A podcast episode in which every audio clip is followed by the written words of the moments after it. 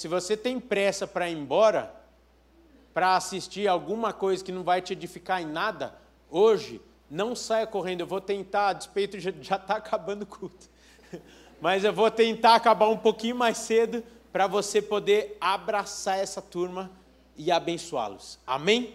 Nesse sentido, antes de você abrir sua Bíblia, já vai abrindo sua Bíblia para a gente poder é, cumprir aqui o nosso objetivo. Abra em Romanos 14 e amanhã, você que tem filho, não pode faltar no encontro de casais.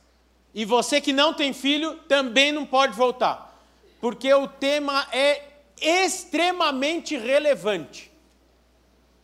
Como vocês sabem, toda terceira segunda-feira do mês nós temos encontro de casais. E nós tratamos de N assuntos. E depois de dois anos, falando de muitos assuntos que eu não vou falar aqui, porque tem gente descalça, os mais velhos entenderam, né? Amanhã nós vamos falar como não perdermos os nossos filhos para o mundo. Esta é uma realidade. Durante a semana, o pastor Jonas mandou para nós um, uma reportagem com uma estatística. Mais de 50% dos adolescentes e jovens que nascem na igreja hoje têm se desviado. E isso não é a realidade de vocês, em nome de Jesus. Nós precisamos de ferramentas para isso. Portanto, convide outras pessoas, não pelo número que vai encher o templo, mas por mais famílias instrumentadas, para que não percamos os nossos filhos para as garras de Satanás. Eu sei que talvez você já sabe, ah, eu já sei, está lá, ensina a criança. Querido, vem aqui, vamos orar juntos. Amanhã vai ser muito mais do que simplesmente uma palestra, uma ministração, um momento onde nós vamos nos posicionar pela nossa casa, pela nossa descendência. Amém? E nesse sentido também os pais dos intertins e dos radicais estão convocados é uma convocação santa a procurarem, por favor, fique de pé. Silvia, o Edu não fica de pé porque. É, tá bom, fica de pé, vai. a beleza do Edu ofuscou tudo aqui, né? Procure esse casal no final para fazer a inscrição de um curso rápido, ainda de férias, antes dos outros cursos da família começarem sobre integridade sexual. Nós vamos começar a trabalhar nós, pais, para depois nós ministrarmos os nossos filhos. Amém?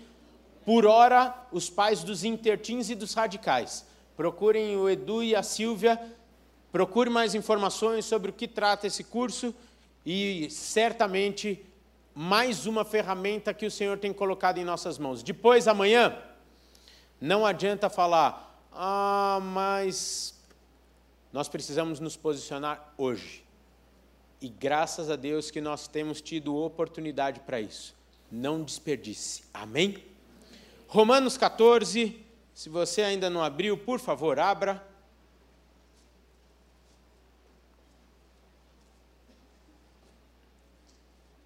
Gente, olha que coisa linda. Amanhã tem Kids e Intertim. Oh, os pais dos intertins podiam dar um uhu aí, hein? Aí sim, venham. Venham, vai ser bom demais. Tá vendo? Você viu que tá, tá rolando esse negócio de uhu aí, né? Amém. Eu vou ler agora numa versão um pouco diferente da qual você está acostumado. Eu vou ler na NVT, nova versão transformadora. Foi uma versão que eu gostei bastante ao estudar esse texto e gostaria de compartilhar com vocês. Versículo 1 diz assim: Aceitem os que são fracos na fé e não discutam sobre as opiniões deles acerca do que é certo ou errado. Por exemplo, um irmão crê que não é errado comer qualquer coisa. Outro, porém, que é mais fraco, come somente legumes e verduras. Quem se sente à vontade para comer de tudo não deve desprezar quem não o faz. E quem não come certos alimentos não deve condenar quem o faz, pois Deus o aceitou. Quem são vocês para condenar os servos de outra pessoa? O Senhor deles julgará se estão em pé ou se cairão. E com a ajuda de Deus ficarão em pé e receberão a aprovação dele. Da mesma forma, há quem considere um dia mais sagrado que outro, enquanto outros acreditam que todos os dias são iguais. Cada um deve estar plenamente convicto do que faz. Quem adora a Deus num dia especial, o faz para honrá-lo. Quem come qualquer tipo de alimento também o faz para honrar o Senhor, uma vez que dá graças a Deus antes de comer.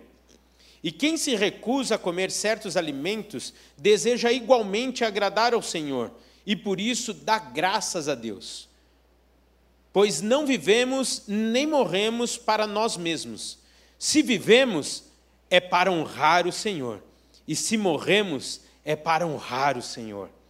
Portanto, quer vivamos, quer morramos, pertencemos ao Senhor. Por isso, Cristo morreu e ressuscitou para ser Senhor tanto dos vivos como dos mortos.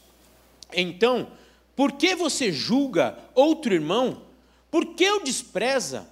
Lembre-se de todos nós, lembre-se que todos nós compareceremos diante do tribunal de Deus, pois as escrituras dizem: Tão certo como eu vivo, diz o Senhor, todo joelho se dobrará para mim e toda língua declarará lealdade a Deus. Assim, cada um de nós será responsável por sua vida diante de Deus.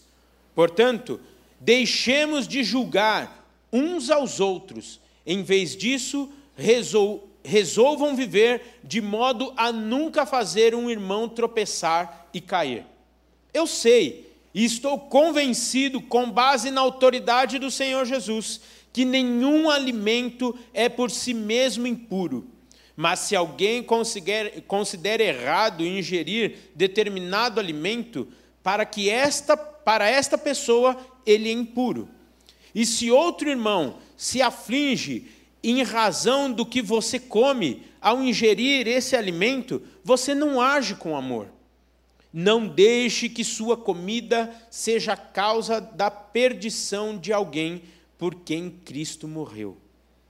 Deste modo, você não será criticado por fazer algo que, ao seu ver, é bom.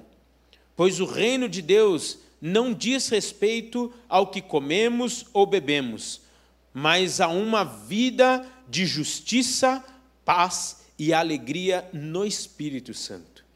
Se servirem a Cristo com esta atitude, agradarão a Deus e também receberão a aprovação das pessoas.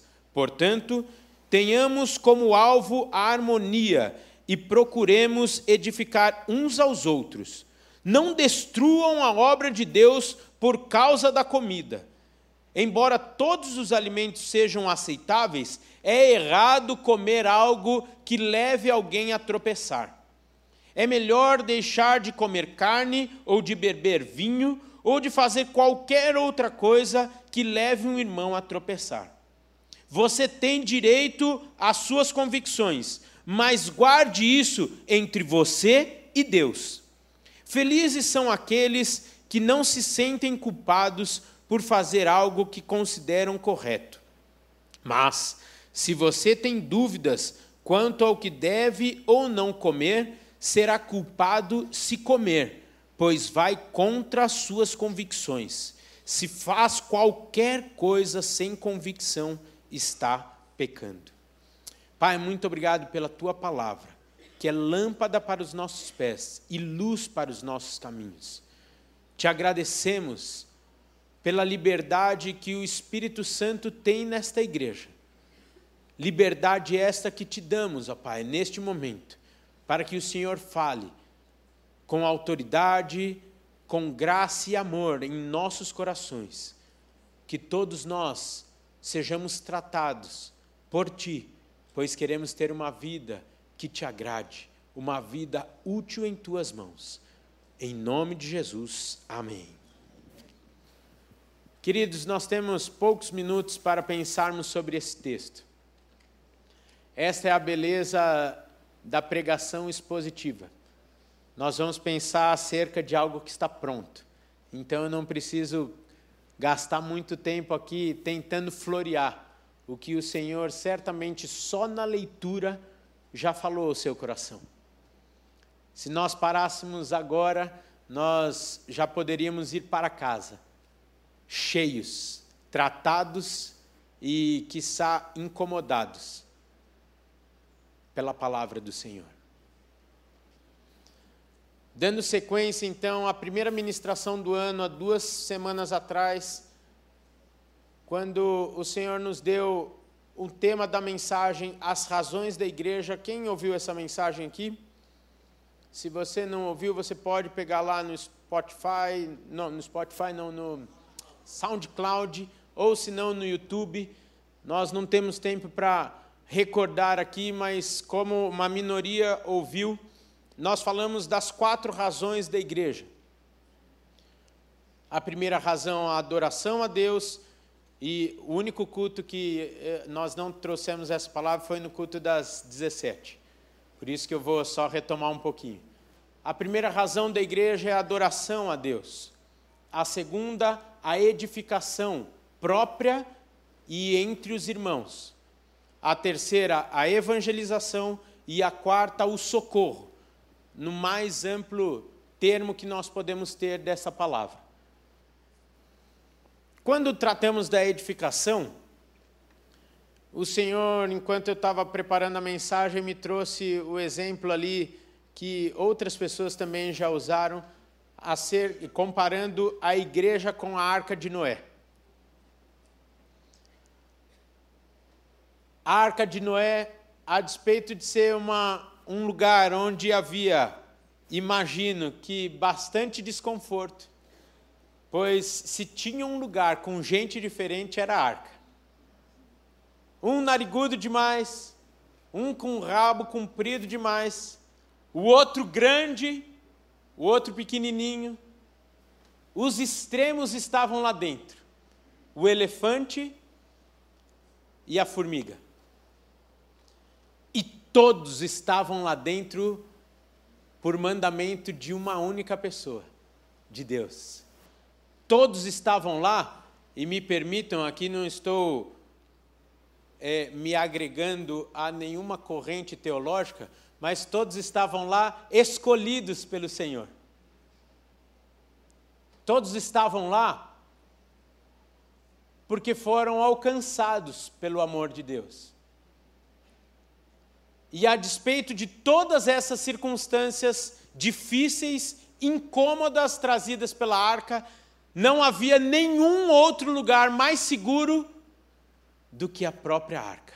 Assim é a igreja para nós crentes. A despeito de você olhar para o seu irmão aí do lado e às vezes ficar incomodado com ele, às vezes a atitude dele pode te ferir, pode te machucar, continua sendo a igreja o lugar mais seguro para eu e você estarmos, crescermos, nos desenvolvermos. Nesse contexto, e aqui eu sei que muitos falarão, mas um jovem falando sobre isso, eu confesso e reconheço que muitos, eu só tenho 36 anos de igreja, muitos têm o dobro disso até. Ontem estava num aniversário e sentei ao lado do aniversariante que ele tinha exatamente o dobro da minha idade. Mas nesse tempo que eu tenho de igreja, eu já vi gente sendo machucada pra caramba. Já vi gente muito preciosa sair chorando de um encontro dominical, se sentindo humilhada, se sentindo ferida.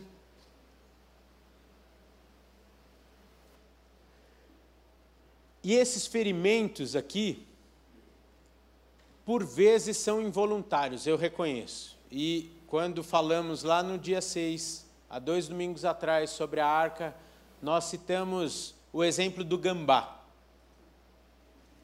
O gambá, tadinho, ele só fede em uma determinada ocasião, quando ele se sente ameaçado, é ou não é? Se você vê um gambá assim, ele parece um gatinho, lindo, lindo, lindo, lindo. faz assim para ele, aí que você vai falar, uh, é um gambá. É a forma de defesa dele.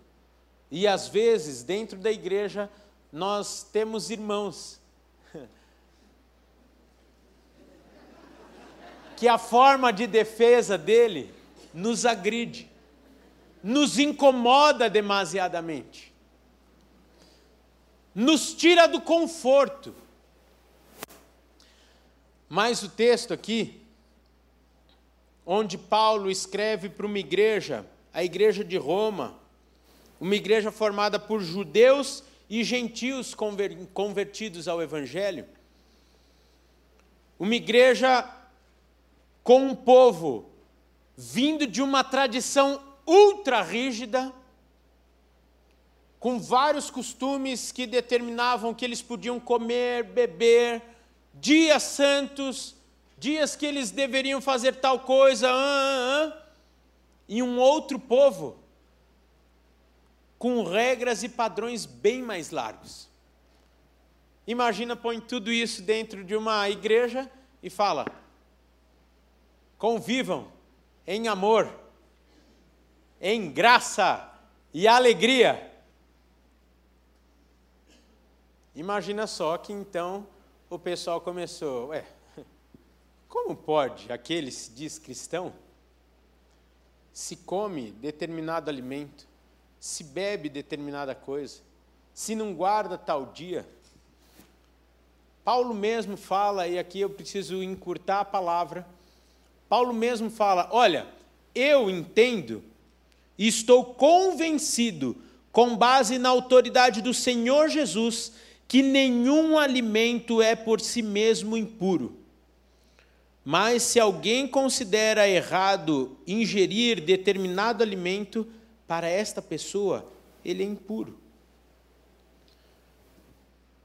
Com base nesta verdade, eu gostaria de pensar na realidade do tema deste ano, Igreja da Origem ao Destino, e nós temos N oportunidades para falarmos sobre isso. E hoje eu gostaria só de pensar como você vai lidar, ou você deve lidar à luz da Bíblia, com o seu irmão, que às vezes pensa diferente de você. A primeira coisa que eu gostaria de pensar contigo é que nós precisamos acolher como nós fomos acolhidos.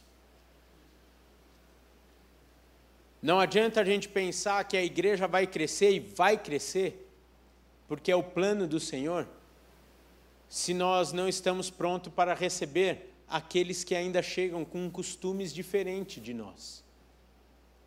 E não adianta nós recebermos essas pessoas com o dedo apontado,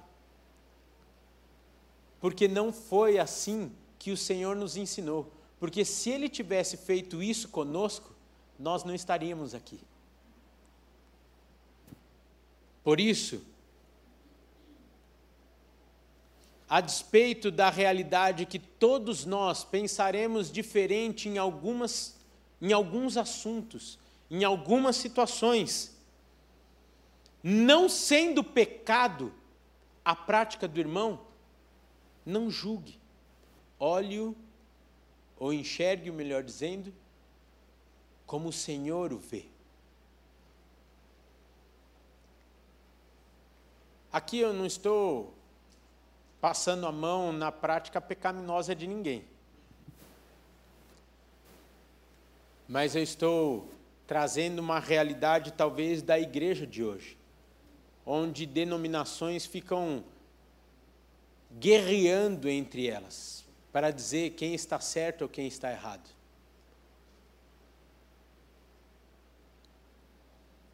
Não despreze o sermão. O texto diz: não julgue quem foi alcançado em amor. Versículo 12 diz assim: Assim como cada um de nós será responsável por sua vida diante de Deus, isso é suficiente para que nós pensemos também lá, como está em Mateus 7, 3 e 5, sobre a trave que está em nossos olhos quando muitas vezes estamos falando do cisco no olho do nosso irmão. Por que a igreja julga tanto e muitas vezes acolhe tão pouco?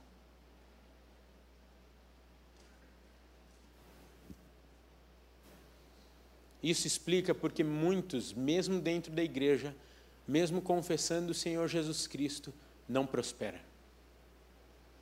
Porque os seus olhos não estão naquilo que deveria estar. E os nossos olhos, como salvos, libertos, remidos, devem estar no Senhor e não em qualquer outra coisa. Portanto, ao menos se for para orar e interceder pelo seu irmão, não julgue-o, não aponte o dedo.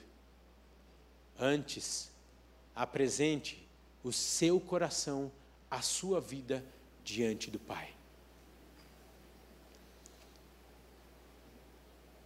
Eu tentei calcular, eu creio que isso tem cerca de 14 anos atrás. Eu trabalhava numa empresa e o estagiário lá do setor, ele virou e falou assim, eles me chamavam de Gadelha lá, né? Eu nunca vou apresentar minha namorada para o Gadelha. Eu falei, por quê, meu? Ele falou assim, credo, meu, teu padrão é muito alto, você julga tudo, você vai achar um monte de defeito nela, eu não vou conseguir mais namorar com ela. O pessoal riu e ele falou numa boa mas aquilo para mim foi um bofetão na cara. Eu falei, eu nunca vou conseguir ganhar essa vida para o Senhor Jesus. Olha a imagem que eu estou passando para esse rapaz. Ao invés de acolher de uma pessoa julgadora. E eu estou falando de mim porque é, é melhor dar exemplo de si do que de outro. A segunda coisa que eu gostaria de pensar com vocês é a instrução de que não sejamos causa de tropeço para o nosso irmão. Não sejamos causa de tropeço para o nosso irmão. E muitas vezes, quando começamos a ler esse texto aqui, e com base no primeiro ponto que pensamos, a gente pensa, poxa, vou mandar o link dessa palavra para aquele irmão lá do meu PG. Para ele parar de me incomodar com isso. Deixa eu ser quem eu sou.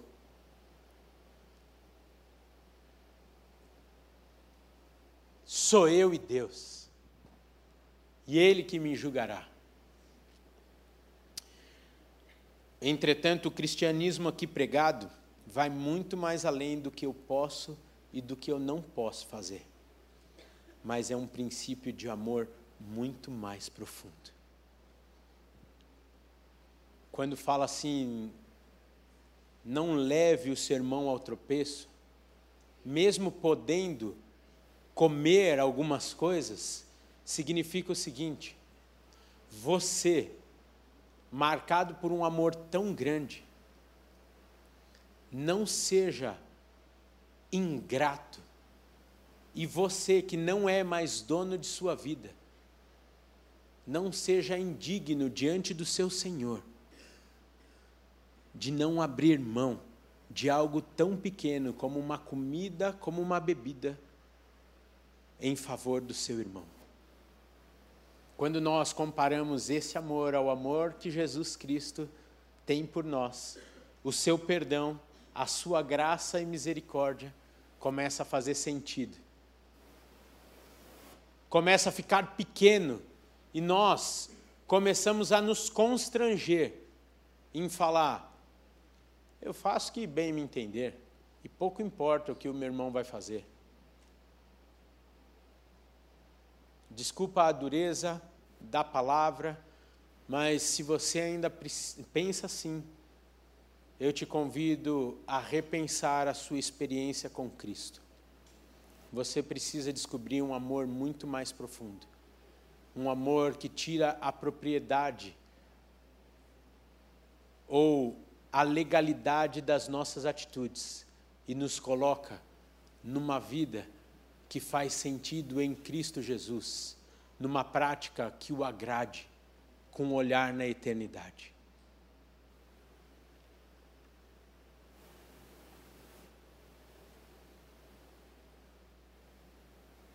Porque nós somos tão rudes?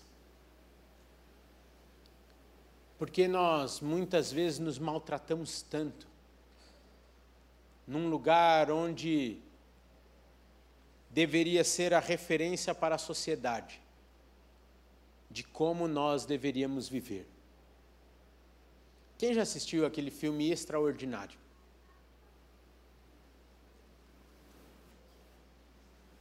Vou fazer um resumo de 30 segundos. Extraordinário é um menino que nasceu com N problemas, com uma deformação bem grande no rosto, fez mais de 24 cirurgias, se eu não me engano, e andava com um capacete da NASA se escondendo no seu mundinho dentro do seu quarto e até o quarto ano foi ensinado pela sua mãe, chegou na hora do quinto ano, os pais decidem que é hora dele ir para a escola.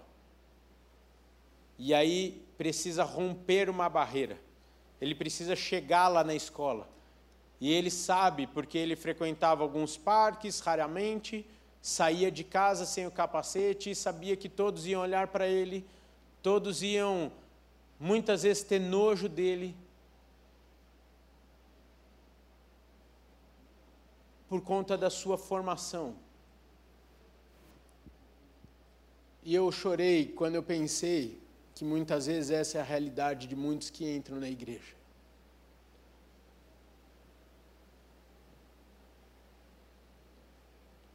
Que muitos entram na igreja, entram e saem correndo. Por isso que a gente insiste tanto de você abraçar a pessoa que está do seu lado. Porque não querem ser reconhecidos, não querem expor as suas falhas por, com medo de serem julgados, com medo de serem maltratados, com medo de não serem acolhidos. Quantos de nós vivemos com aquele capacete da NASA? E o dia mais feliz para aquele menino quando foi na escola foi o dia do Halloween. Sabe por quê? Porque ele foi com máscara, foi fantasiado, ninguém olhar, não sabiam quem era ele. Então ele cumprimentava todo mundo, fazia a maior festa. E eu chorei falando, pai, muitas vezes as pessoas são assim dentro da igreja ou nós, a igreja, somos assim com o pecador. Mas me diz, quem aqui é mais digno do que o outro, para que julgue, para que condene, seja qual for o pecado do seu irmão? Daí o diabo faz uma farra muitas vezes dentro das igrejas.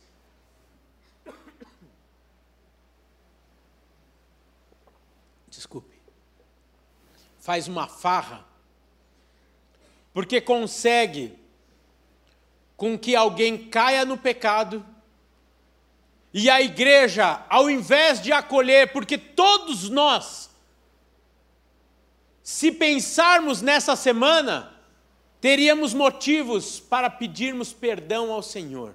E a Bíblia não coloca pecadinho ou pecadão.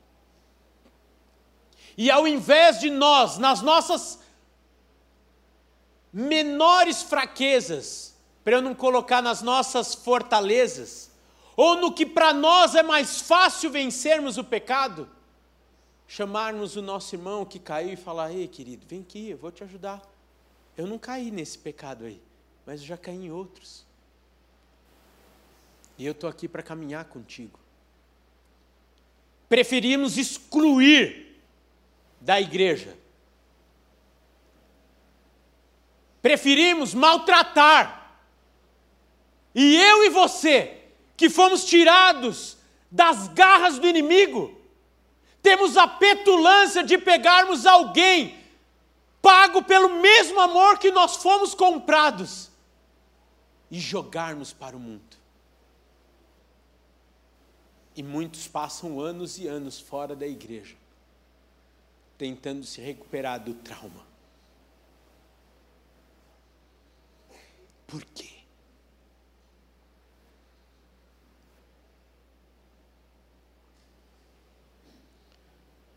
Por último, vivamos então a paz, justiça e alegria no Espírito Santo, que é o reino de Deus.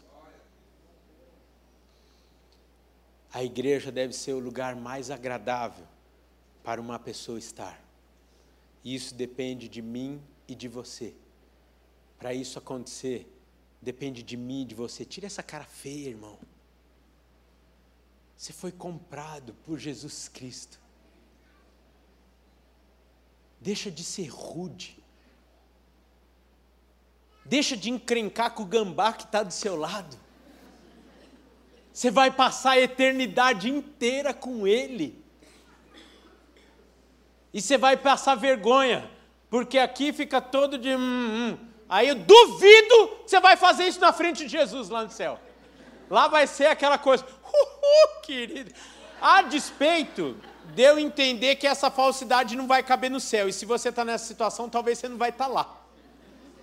Então, segue a dica. Fica, eu tenho que contemporaneizar, né? Hashtag, peraí, deixa eu, hashtag fica a dica. Seja aqui o que você vai ser lá no céu. Porque talvez você não vai ter o teu, teu passaporte carimbado.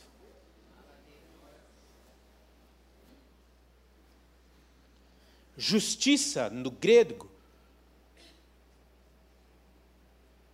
de kaisosune, aceitável para Deus, estado daquele que é como se deve ser, íntegro, com pureza de vida. Isso significa justiça. Paz, eirene, paz entre os indivíduos, harmonia, eu estou aqui só trazendo do grego porque é importante a gente ir lá na raiz do texto original para que a gente entenda o que está lá, a razão daquelas palavras. E alegria, chara, satisfação, pessoas que são o prazer de alguém. Quando eu li isso daqui, eu falei, uau! Alegria, pessoas que são o prazer de alguém.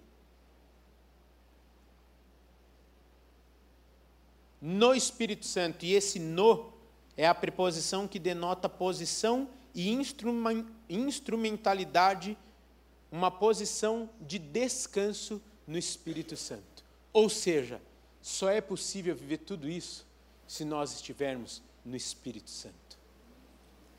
Por isso eu te convido com muito amor. Eu não poderia te julgar depois de tudo isso. Mas eu te convido a fazer uma análise nessa semana da sua vida, fazer uma análise dos seus olhos, fazer uma análise do que tem saído da sua boca, faz, fazer uma análise da sua prática.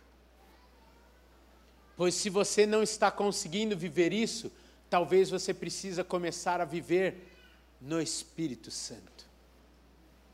Fique de pé, por favor. Que pena ter que acabar. Você podia ter feito ah, Senhor, perdoa a falsidade. Eu levei-os a pecar. Você sabe o nome do irmão que está ao seu lado?